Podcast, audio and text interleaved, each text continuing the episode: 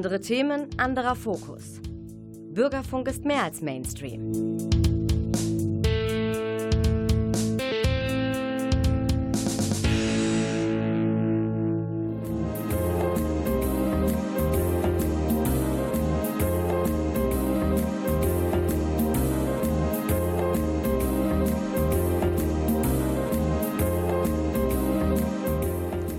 Der Lesewurm.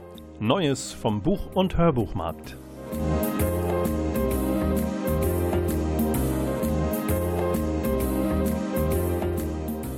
Präsentiert von Volker Stephan.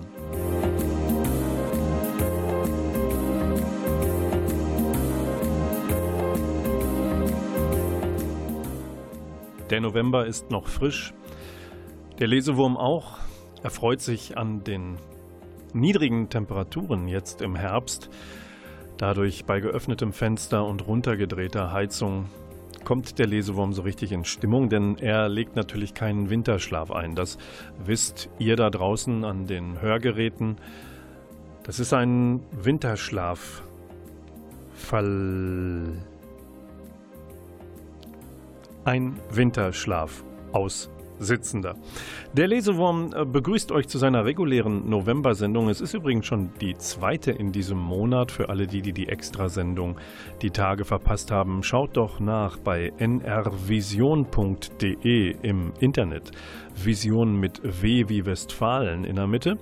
Dort sind alle Sendungen des Lesewurms aus den vergangenen Monaten und Jahren fein archiviert zum Nachhören, geeignet und garantiert kostenfrei. Den Lesewurm präsentiert nicht nur Volker Stephan am Mikrofon, sondern wie immer auch der Klaus Blödo an den Reglern in der Technik. Also der kennt sich aus mit Gleichstrom, Wechselstrom, wovon wir zu Hause besser die Finger lassen sollten. Was haben wir zu bieten in diesem November-Sendungchen? Na, es ist krimilastig. Wer schwache Nerven hat, dem und der sei geraten, holt euch Mama oder Papa an die Seite oder jemanden, an den ihr euch lehnen könnt, denn das ein oder andere ist doch sehr spannend. Norderney, wir kommen zur ersten Musik, wird gerne bezeichnet als die Insel der Münsteraner kommen und Münsteranerinnen und dann nehmen wir die Münsterländerinnen und Münsterländer auch noch mit dazu, damit sich niemand benachteiligt fühlt. Warum rede ich über Norderney? Weil ich in der Hand habe die vermutlich letzte oder aktuellste Ausgabe der Milchbar Seaside Seasons, die ein Mann namens Blank und sein Kompagnon namens Jones regelmäßig rausbringen. Die sammeln über das Jahr ihre liebste chillige Musik und komponieren selbst dann auch noch das eine oder andere Stück dazu. Ich habe aus 2019 die elfte Ausgabe dieser Serie und da haben Blank und Jones einen Auftaktsong, den nennen sie Sweet Spot und den spielt der Klaus uns jetzt ein.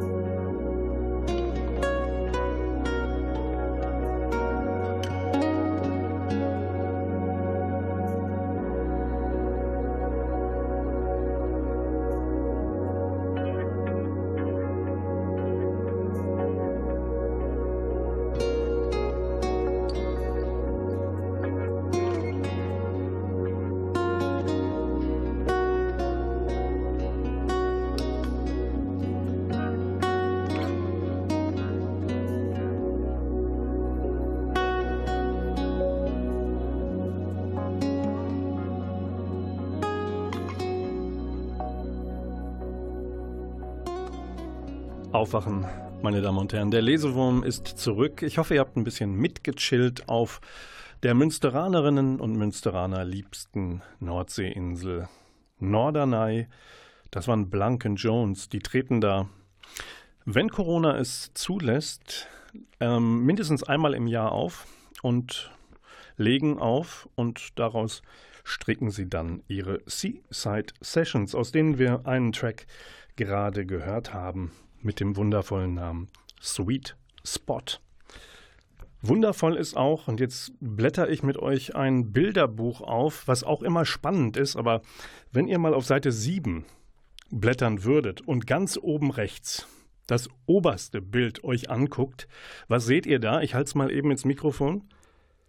Ihr seht natürlich nichts, aber selbst wenn ihr Augen hättet im Radio oder durchs Radio gucken könntet, ihr würdet nichts sehen, denn es ist eine weiße Fläche. Oben links allerdings ist ein kleiner textlicher Hinweis. Ich habe einen Comic in der Hand und warum sage ich das?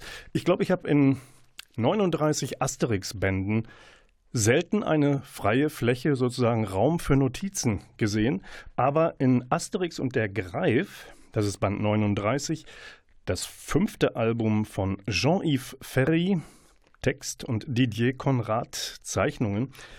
Ja, auf dieser Seite 7 haben sie alles freigelassen. Das soll Nebel und Schnee in Barbaricum im Osten Europas darstellen. Also einfach mal nichts gezeichnet und Raum gelassen für eure Fantasie. Ich komme nicht umhin, der Asterix ist Stammgast in unserem Lesewurm und auch dieses Album, dieses Abenteuer wird hier wieder vorgestellt von uns. Der Greif ist natürlich ein Fabelwesen und Cäsar ist ziemlich scharf drauf. Der will das irgendwie in Rom präsentieren und schickt dann eine Kohorte los. Die haben eine Frau aus dem Osten, aus Samarien, glaube ich, äh, entführt und die wollen sie eintauschen gegen den Greif. Das ist halb Adler, halb Löwe mit Pferdeohren. Und äh, Asterix und Obelix sind aber von einem Schamanen gerufen worden, zu Hilfe gerufen. Und das ist eigentlich schon das ganze Abenteuer. Werden sie es schaffen, den Greif dort zu belassen, wohin er gehört, oder fällt der Greif den Römern in die Hände? Ich komme nicht umhin, ich muss noch euch ein, zwei Namen vorlesen, da gibt es zum Beispiel den Namen Gasturbine, nennt sich da jemand, Honigbiene, Margarine, Dachlawine. All das sind Namen von Männern in dem befreundeten osteuropäischen Dorf, diesem Stamm, und äh, das Nette ist, die klassischen Rollenklischees sind dort nicht vorhanden. Die Rollen sind umgedreht. Die Männer bleiben im Dorf und die Frauen ziehen in die Schlacht und ja, beschützen sozusagen ihre Männer daheim. Dies und anderes, auch ähm, kleine Schlenker Richtung Corona ähm, gibt es auch mit Immunisierung.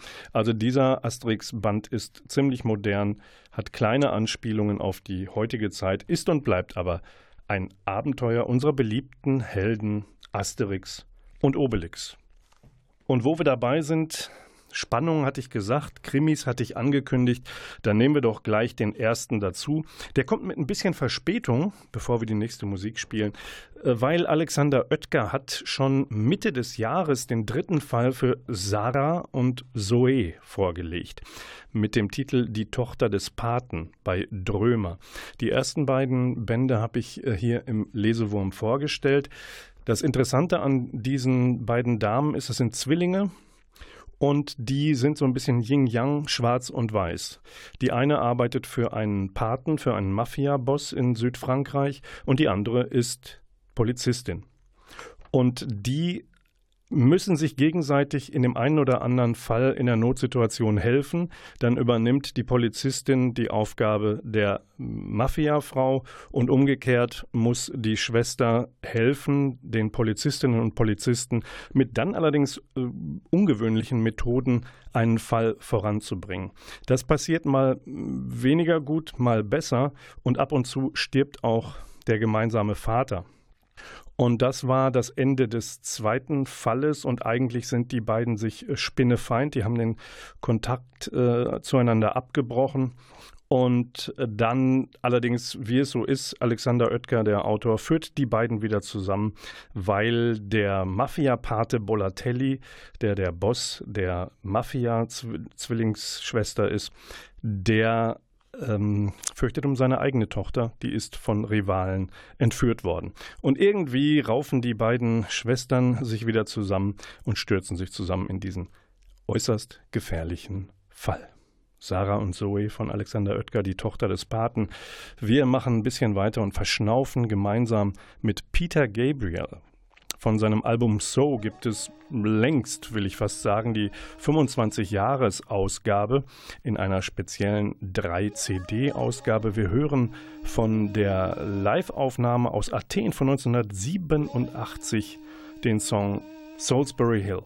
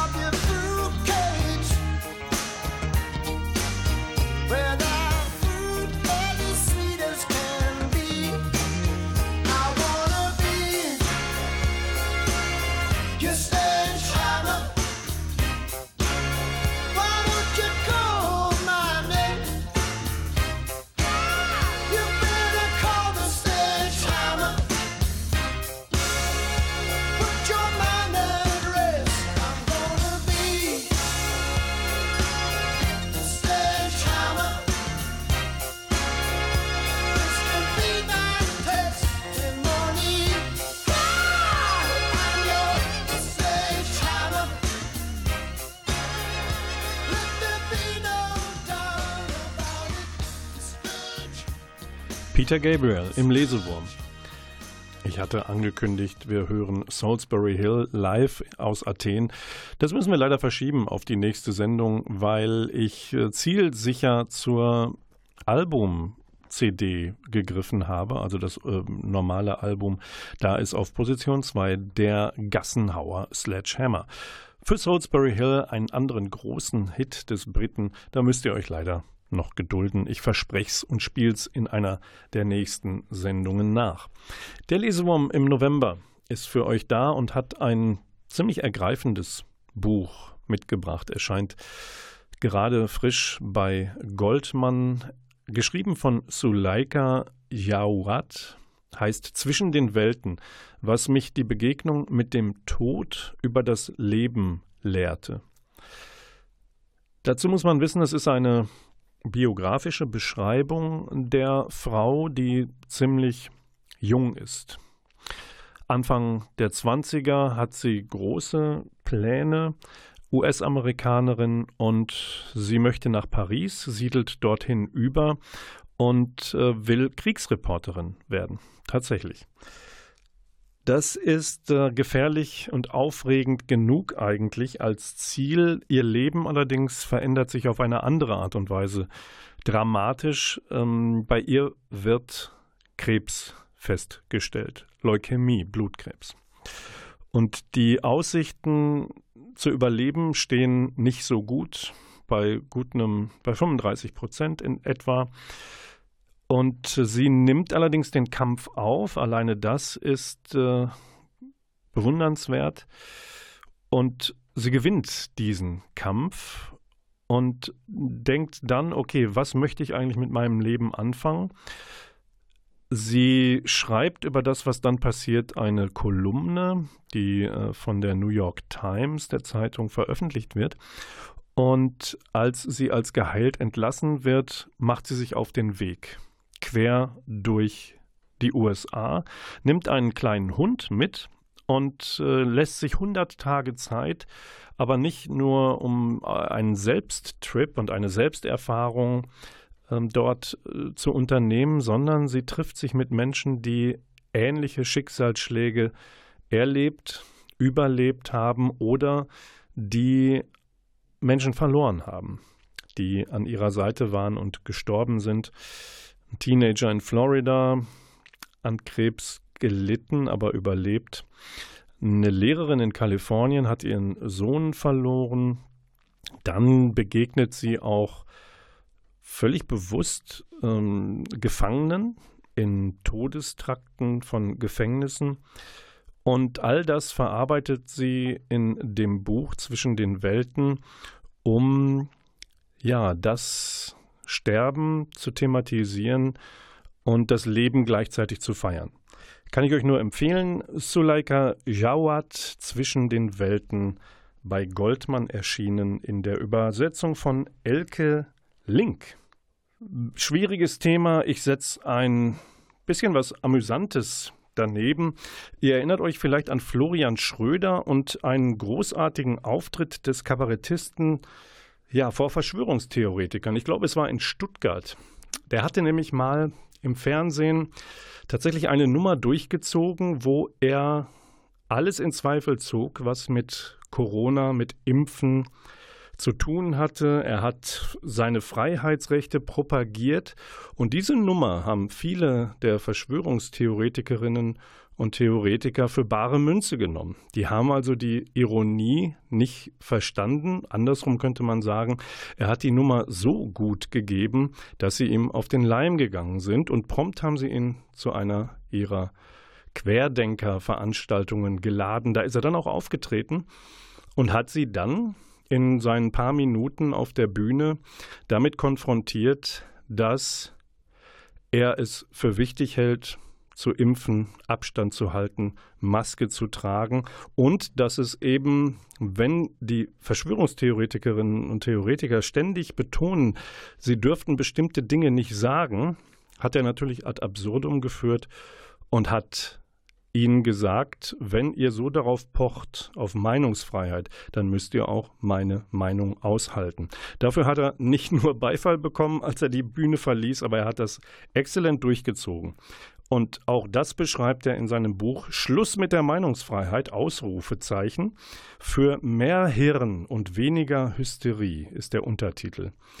Und äh, er meint damit und beschreibt das in, bei dem im DTV-Verlag erschienenen Buch. Er meint natürlich, was uns allen gut täte, wäre mehr Debatte und weniger Rausposaunen irgendwelcher Meinungen. Denn Meinungen alleine sind noch nicht fundiert und bringen uns im Austausch miteinander nicht weiter. Da hilft nur eine Debatte, die auf Fakten beruht und äh, Meinungen rausposaunen. Dafür gibt es leider ausreichend Foren und Portale im Internet, wo sich niemand zuhört, niemand wirklich in den Austausch miteinander treten will.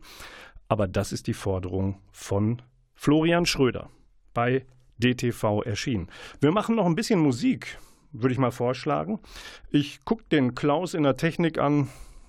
Was hältst du denn jetzt von Anthrax vielleicht? Das ist eine kleine Krachmacherkapelle. Ähm, Vice of the People hätte ich im Angebot von der Tour Edition des 2017er Albums For All Kings. Bock drauf, Klaus? Dann schmeiß die Kiste an.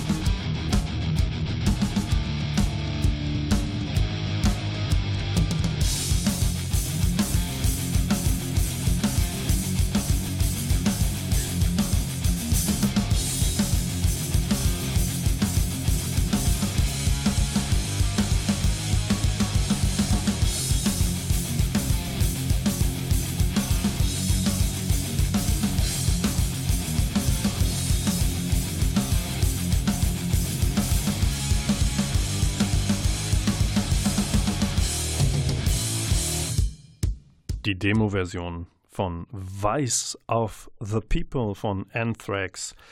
Bisschen was fürs Herz. Also für die harten Herzen unter uns. Der Lesewurm gibt einen Tipp für eine Lesung, die ihr in Münster besuchen könnt. Und zwar am kommenden Mittwoch, den 17. November. 19 Uhr ist da als Zeit angegeben. Bitte findet euch in der Bibliothek im Haus der Niederlande ein. Alter Steinweg aber nur nach voriger Anmeldung. Ihr könnt das erreichen unter uni-münster.de, Haus der Niederlande, slash Veranstaltungen etc.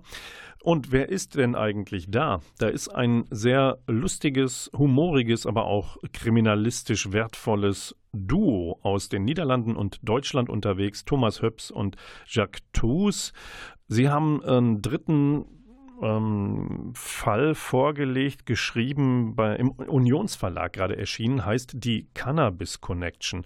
Und Deutschland, Niederlande, Cannabis, Legalisierung von diversen Rauschmitteln. Ihr kennt das, die Ampel zeichnet sich ab. Möglicherweise gibt es in der Bundesrepublik dort auch Lockerungen, unabhängig davon, wie ihr dazu steht.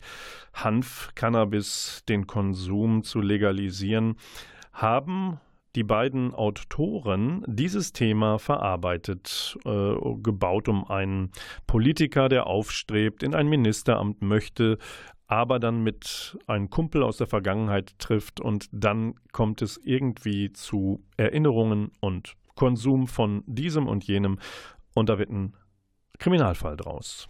Guckt es euch an. Eintritt ist frei. Ihr müsst euch allerdings anmelden. 3G-Regel gilt. Guckt nach Haus der Niederlande auf der uni-münster.de Homepage. Und dann machen wir den Sprung vom Haus der Niederlande zu einem Krimi aus Island. Nee, Krimi ist Quatsch. Es ist sehr spannend, was Einar Karason schreibt in seinem Buch Sturmvögel in seinem Roman, der gerade bei BTB erschienen ist. Und zwar äh, Cardason ist äh, einer der wichtigsten Autoren, den die Skandinavier und die Isländer aktuell haben. Und hier hat er sich, es ist ein relativ dünn, dünnes Büchlein, hat er sich ähm, vorgenommen zu schildern, wie es ist, wenn man auf einem Fischtrawler rausfährt Richtung Neufundland und dann in einen eisigen Sturm kommt. Das, was sich da nämlich an Wellen und an Unwetter zusammenbraut und niederkracht auf das Schiff, was unterwegs ist, um ganz normal eine Woche, glaube ich, ähm, auf Fischfang zu gehen, was dann niederkracht, vereist direkt an Bord und macht das Schiff schwerer und schwieriger zu steuern. Und das ist tatsächlich, bezieht sich der Roman auf Vorkommnisse äh, in den 50er Jahren, als in einem Sturm, Eissturm, das eine oder andere Boot nicht wieder nach Hause gekommen ist. Fischtrawler, viele Menschen gestorben. Und hier wird ähm, sehr intensiv geschildert, wie die Besatzung eines Schiffes versucht zu überleben, wie sie versuchen, das Schiff an Bord frei zu hacken vom Eis, das äh, das Schiff im Griff hat und hält, um irgendwie nicht Schlagseite zu bekommen und bei der nächsten dicken Welle dann unweigerlich zu sinken.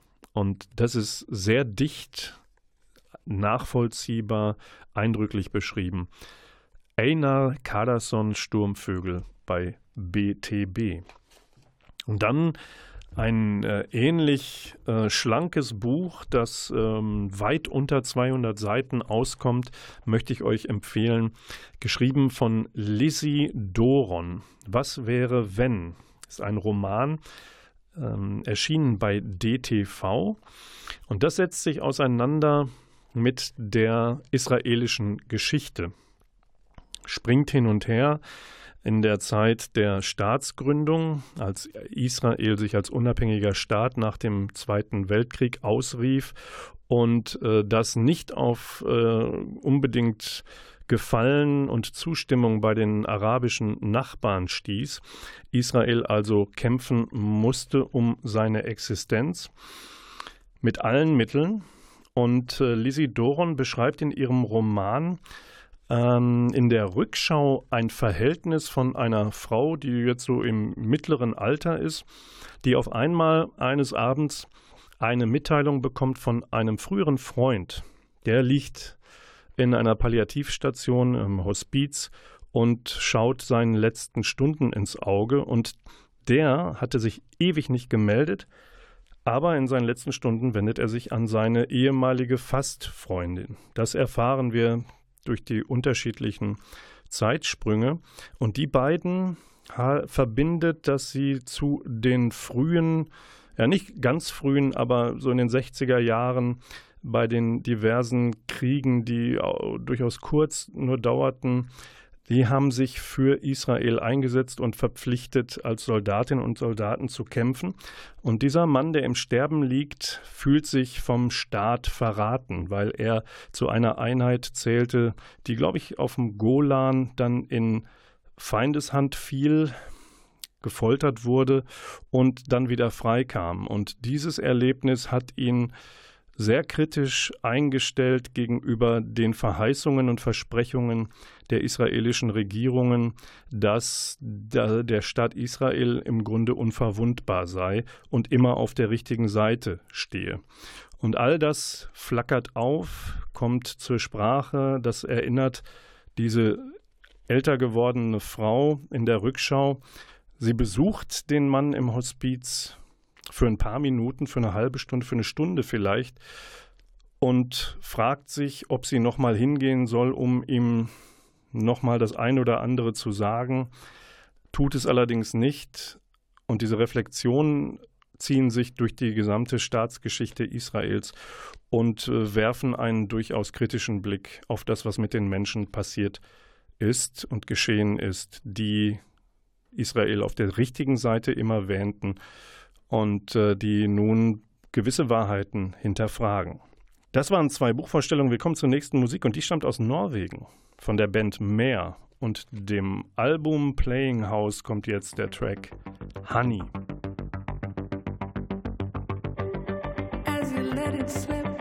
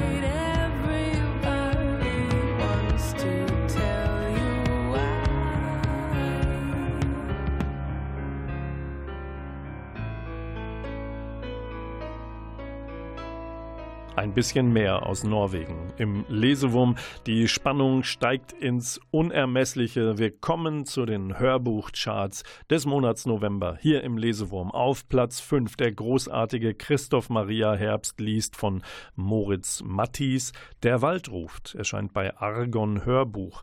Kennt ihr Ray und Rufus? Das sind die Star-Erdmännchen aus dem Berliner Zoo. Allerdings braucht der Zoo richtig viel Geld. Was macht er? Der verkauft seine Stars an ein Gartencenter in Oslo. Die beiden Erdmännchen lassen sich das nicht bieten. Kaum in Norwegen entschwinden sie und kommen in einem Wald unter. Und da haben sie halt mit Wildschweinen und anderen zu tun. Es ist köstlich und hat den fünften Platz verdient. Wir gehen weiter. Top 4, Platz 4, Maja Lunde, die Sonnenwächterin, gelesen von Juliane Köhler, erscheint im Hörverlag. Wir sind hier im großen Jahreszeitenquartett der großen Maja Lunde und hier haben wir eine Enkelin, äh, Teenager ungefähr, äh, ist bei ihrem Großvater und darf ja nicht in einen Wald, in einen dunklen, dunklen Wald gehen, weil ist ja gefährlich.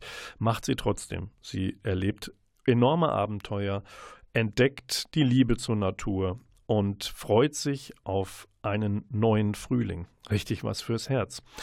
Auf Platz 3 in diesem Monat bei den Hörbuchcharts des Lesewurms ist kein geringerer als der Wahlmünsteraner Roland Kaiser, der zuletzt seine Autobiografie namens Sonnenseite rausgebracht hat. Bei Random House Audio spricht er sie auch ein und, ihr werdet es nicht erraten, sie ist ein wenig garniert, diese Hörfassung mit Musik vermutlich von Roland Kaiser. Vielleicht spiele ich auch das in den einer der kommenden Sendungen nochmal ein. Solange müsst ihr warten und euch begnügen mit Platz 2. Die großartige Anna Thalbach liest von Anne Stern. Fräulein Gold, der Himmel über der Stadt, erscheint bei Argon Hörbuch. Und hier befinden wir uns im Berlin der goldenen Zwanziger. Da ist es nicht alles Gold was glänzt, auch nicht bei Fräulein Gold, der Geburtshelferin, Hebamme in Berlin. Sie hat einen zusätzlichen Job in einer neuen Frauenklinik in Mitte angenommen. Problem ist, bei einer Operation stirbt eine der Schwangeren. Hulda kommt irgendwann auf den Trichter, das kann nicht mit rechten Dingen zugegangen sein und sie hat einen, den hoch angesehenen Arzt der Klinik in Verdacht. Und sie geht diesem Verdacht nach. Wie immer super spannend. Wir bleiben in Berlin und gewonnen hat die November-Charts beim Lesewurm die Hörbuchfassung von Andreas Izquierdo Revolution der Träume in der großartigen Lesung von Uwe Teschner. Es geht hier um Easy, es geht um Arthur und um Karl. Es ist die zweite Folge ihrer gemeinsamen Geschichte, die in Westpreußen begann am Vorabend des Ersten Weltkrieges. Die haben enorm was durchmachen müssen im ersten Band Schatten der Welt und sind auseinandergeraten, die engen, jungen Freunde. Aber, wie es der Zufall so will, in Revolution der Träume treffen sie sich in Berlin wieder nach dem Ersten Weltkrieg und sind in den Wirren der jungen deutschen Demokratie, die überall Feinde hat, nicht nur die ehemaligen Kriegsgegner, die den, die Konditionen des Versailler Vertrages auf Deutschland abwälzen, sondern Deutschland ist auch innerlich zerrüttet, rechte, linke Extremisten.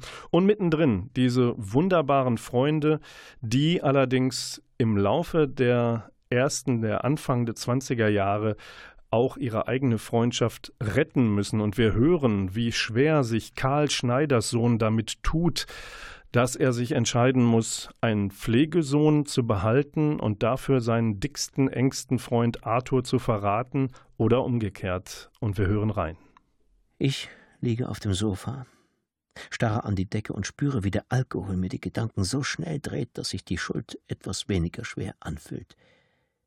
Ich habe Arthur gesagt, dass ich doch nicht helfen würde, dass ich Skrupel hätte und ein mieses Gefühl. Und gehofft, dass er seinen Plan vielleicht noch einmal überdenkt. Aber wie nicht anders zu erwarten, hält er daran fest, offenkundig froh darüber, dass ich ihn nicht begleite. Das ist sowieso nichts für dich, Karl, hat er gesagt und mir auf die Schulter geklopft. Unwillkürlich fasse ich mir an die Stelle und glaube, dort einen Schmerz zu spüren. Aber das ist natürlich Einbildung wenn es doch nur alles Einbildung wäre. Wenn ich einfach nur mit Hans und Arthur und Easy in Frieden leben könnte, ohne Ränke, ohne Lügen, ohne Hinterhalt, ohne Verrat. Ich sehe auf die Uhr. Es ist drei Uhr morgens. Easy schläft längst. Draußen ist alles still. Drinnen ist alles still. In mir ist alles tot.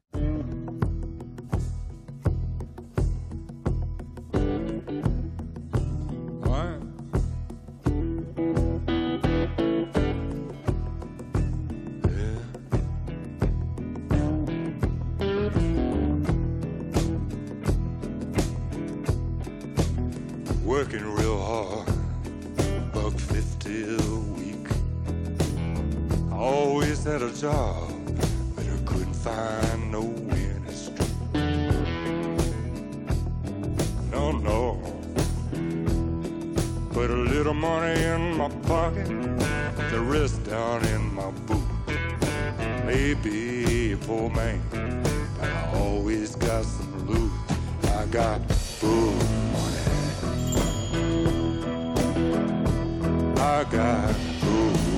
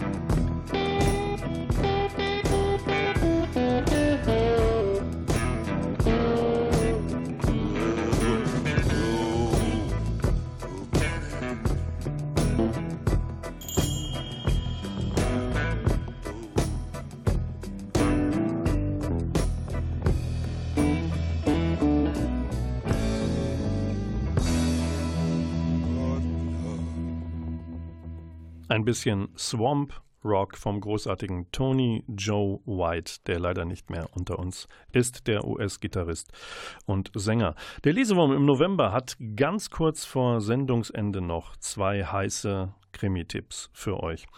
Wir waren eben mit den Hörbuchcharts im Berlin der 20er Jahre und dorthin tauchen wir wieder ab mit dem Roman Metropolis von Philip Kerr. Philip Kerr schreibt die Bernhard Gunther-Reihe in Berlin über einen Polizisten ausgangs der 20er Jahre setzt die Serie jetzt ein, denn Bernhard Gunther hatten wir später ähm, eigentlich erlebt und mit Metropolis äh, schreibt uns Kerr zurück in die Anfänge seiner, seines Polizistendaseins. Philipp Kerr, muss man wissen, der Schotte ist auch nicht mehr unter uns. Es ist mit Metropolis der letzte Roman der Gunther-Reihe, den er noch veröffentlichen konnte, 2018 bevor er in jenem Jahr starb.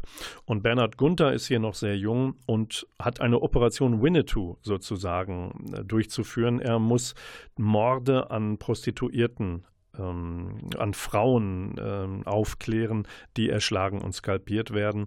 Und ähm, er hat den Verdacht, der Mensch, der diese Frauen umbringt, ist auch der, der es anschließend auf Kriegsveteranen des Ersten Weltkriegs abgesehen hat. Und dann sind wir in den Jahren der Nazi-Herrschaft 1935 Talberg 1935 heißt von Max Korn der Roman, der soeben bei Heine erschienen ist. Und Max Kern ist niemand anders als Max Korn ist niemand anders als Oliver Kern. Der hat sich ähm, zur Aufgabe gemacht, den fiktiven bayerischen Ort Thalberg, den es mit H gibt, mit TH, aber er nennt, schreibt ihn äh, in seiner Romanreihe ohne H dort eine Geschichte äh, zu äh, schildern, dunkle Geheimnisse in diesem Ort über mehrere Jahrzehnte. Er beginnt 1935. Ähm, ein Lehrer baut einen Turm, angeblich für Vermessungszwecke. Äh, man verdächtigt ihn, dass er seine Frau darunter stürzen will. Allerdings stirbt er, indem er von diesem Turm runter fällt. Und äh, dann geht es darum, wie arbeitet dieses Dorf Talberg diesen Fall auf und war das nicht doch ein Mord? Ihr Lieben, wir gucken nach vorne, auch wenn wir traurig sind, dass diese Sendung zu Ende ist. Der Lesewurm kommt ja wieder mit Klaus Blöde in der Technik, der wie wild winkt und Volker Stephan am Mikrofon. Die nächste Sendung ist am 11. Dezember um 20.04 Uhr. Und was bis dahin passiert, ihr lauft kommende Woche direkt in die Buchhandlungen dieser wunderschönen Stadt Münster. Haltet Ausschau am 15. November nach Jussi Adler-Olsens neuem Karl Mörk Krimi. Der heißt Natriumchlorid, ist der neunte und vorletzte Fall fürs Sonderdezernat Q und reicht zurück in die Vergangenheit von Karl Mörk, dem Kommissar und es wird ein Fall aufgeklärt. Er wird verdächtigt, mit Kokain irgendwas zu tun gehabt zu haben. Ein Fall, wo ein Freund von ihm ums Leben kam. Und an einen Tag später von Amy Molloy das Therapiezimmer von Rowold Polaris veröffentlicht. Da geht es darum, oh, ein Psychotherapeut wird entführt. Wer ist es? Wer ist es? Der Lesewurm sagt Tschüss, danke fürs Zuhören. Porcupine Tree im Hintergrund. Die Jungs kommen im Juni 22 tatsächlich nach Jahren mit einem neuen Album raus. Wir hören davon den vorab ausgekoppelten Song namens Harridan und eine Tour gibt's im November in einem Jahr. Tschüss, sagt Volker Stephan. Und der Lesewurm winkt auch.